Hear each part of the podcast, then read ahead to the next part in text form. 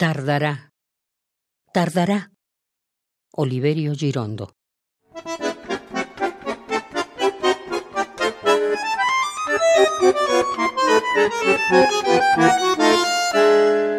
Ya sé que todavía los émbolos, la usura, el sudor, las bobinas seguirán produciendo al por mayor, en serie, iniquidad, ayuno, rencor, desesperanza.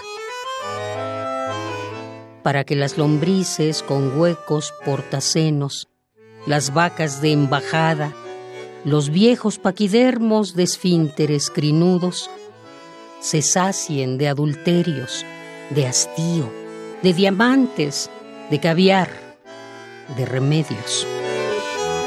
Ya sé que todavía pasarán muchos años para que estos crustáceos del asfalto y la mugre se limpien la cabeza, se alejen de la envidia, no idolatren la hazaña, no adoren la impostura y abandonen su costra de opresión, de ceguera, de mezquindad, de excremento.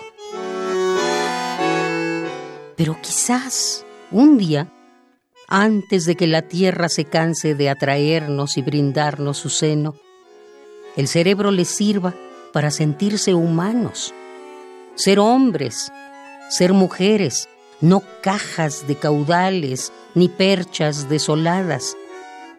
Someter a las ruedas, impedir que nos maten, comprobar que la vida se arranca y despedaza los chalecos de fuerza de todos los sistemas y descubrir de nuevo que todas las riquezas se encuentran en nosotros y no bajo la tierra. Y entonces, ah, ese día, abriremos los brazos sin temer que el instinto nos muerda las garras, ni recelar de todo, hasta de nuestra sombra. Y seremos capaces de acercarnos al pasto, a la noche, a los ríos sin rubor, mansamente, con las pupilas claras, con las manos tranquilas. y usaremos palabras sustanciosas, auténticas, no como esos vocablos erizados de inquina que babean las llenas al instarnos al odio, ni aquellos que se asfixian en estrofas de almíbar y fustigada clara de huevo corrompido, sino palabras simples, de arroyo, de raíces, que en vez de separarnos, nos acerquen un poco. O mejor todavía, guardaremos silencio.